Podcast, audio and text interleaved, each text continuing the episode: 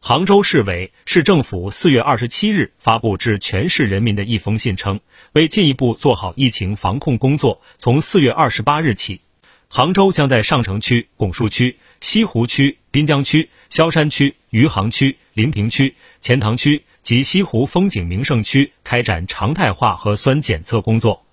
公开信提醒市民和每一位到杭州的朋友，每四十八小时务必完成一次核酸检测。否则将无法进入公共场所和乘坐公共交通工具。为方便群众就近进行检测，杭州全市将布设一万个免费核酸采样点。听头条，听到新世界，持续关注最新资讯。